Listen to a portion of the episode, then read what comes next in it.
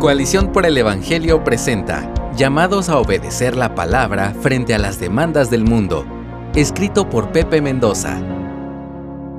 El cristianismo siempre ha vivido en una profunda tensión con el mundo. La Iglesia ha sufrido desde sus inicios los embates de una oposición febril que pronto se convirtió en sangrienta, como leemos en la historia de la persecución contra los cristianos durante la época del Imperio Romano. Fueron varios los siglos de acoso ocasional que cada vez fue más amplio, continuo y cruento. En este sentido, me llama la atención el comentario que hace la Enciclopedia Británica sobre este tiempo tan dramático. La causa fundamental de la persecución era el rechazo de los cristianos por objeción de conciencia a los dioses, cuyo favor se creía que había traído el éxito al imperio, en cualquier momento de los siglos segundo o tercero, los cristianos podían ser objeto de una desagradable atención.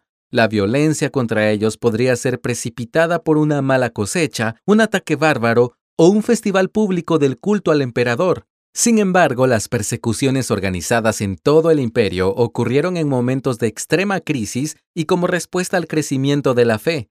Durante el siglo III, el colapso económico, el caos político, la revuelta militar y la invasión bárbara casi destruyeron el imperio. Se culpó a los cristianos por la situación desesperada debido a que negaron a los dioses que se pensaba que protegían a Roma, provocando así su ira. Para recuperar la protección divina, los emperadores introdujeron la persecución sistemática de los cristianos en todo el imperio. Esta objeción de conciencia a los dioses del imperio de parte de los cristianos no era un mero asunto religioso, cultural, personal o simplemente circunstancial. Negar a los dioses paganos era una de las respuestas de obediencia sacrificada y consciente a las escrituras, la palabra de Dios. La demanda de la obediencia irrestricta a la palabra por el pueblo de Dios es visible en ambos testamentos en la Biblia. Sin embargo, es importante notar que el llamado a la obediencia no surge de la nada, sino que tiene como punto de partida la obra redentora de Dios a favor de su pueblo. Es notable la forma en que Moisés presenta esto en Deuteronomio 6, del 20 al 25. Escucha lo que dice el pasaje.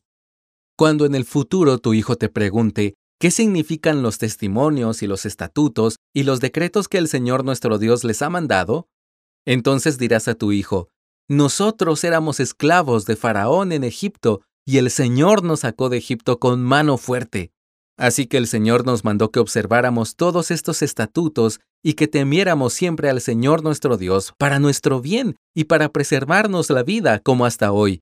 Y habrá justicia para nosotros si cuidamos de observar todos estos mandamientos delante del Señor nuestro Dios, tal como Él nos ha mandado. La realidad de la redención y la entrega de la palabra de Dios son dos elementos que forman parte de la obra misericordiosa de Dios a favor de su pueblo, el cual responderá con una obediencia agradecida y fiel. Más adelante en la Escritura, en Juan 14 del 23 al 24, nuestro Señor Jesucristo establece un nuevo paradigma de obediencia a la palabra basado en el amor, tanto en el de Dios hacia sus escogidos como en la respuesta a ese amor redentor por parte de su pueblo.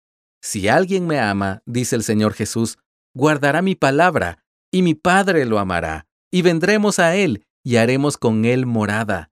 El que no me ama, no guarda mis palabras, y la palabra que ustedes oyen no es mía, sino del Padre que me envió. Es por todo esto que el carácter fundacional de la palabra de Dios es evidente en el judeocristianismo. Sin ella no tendríamos brújula, norte, propósito o dirección. Tampoco conoceríamos del carácter, la persona y la voluntad del Señor, quien se da a conocer a través de su palabra revelada.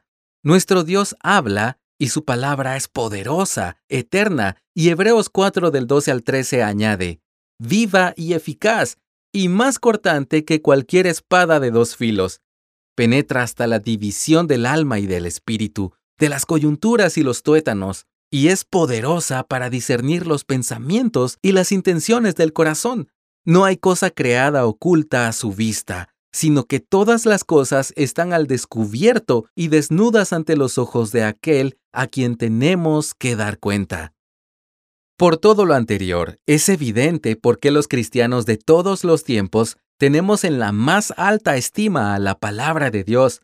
la consideramos lámpara para nuestros pies y luz para nuestro camino, como dice el Salmo 119, 105.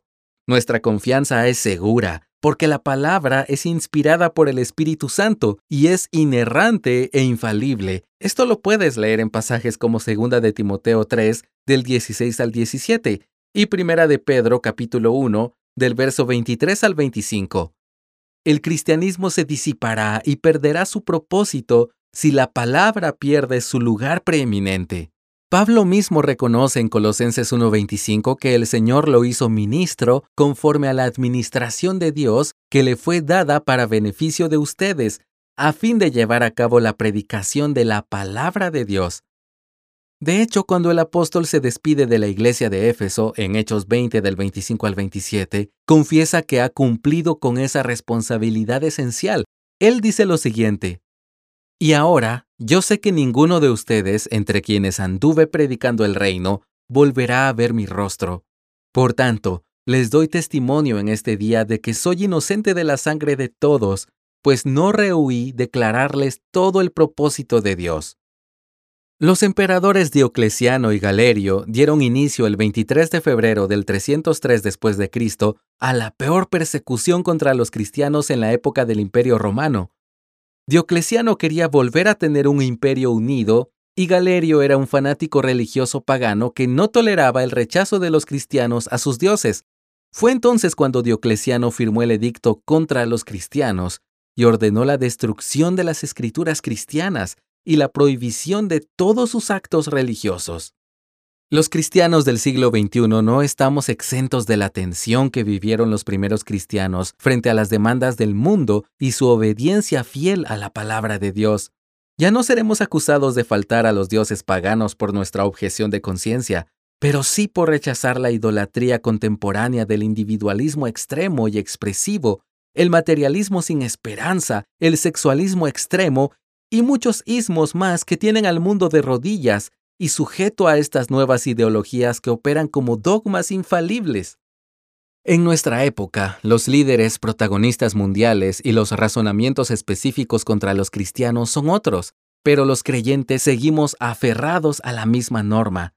Jesús nos enseña en Mateo 24:35 que el cielo y la tierra pasarán, pero sus palabras no pasarán.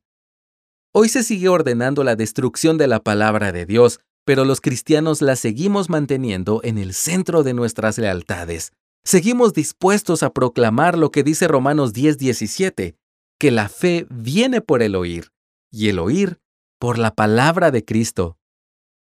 Es crucial que los creyentes vivamos reafirmando constantemente el valor supremo, la pertinencia continua y nuestra sujeción gozosa a la palabra eterna de Dios.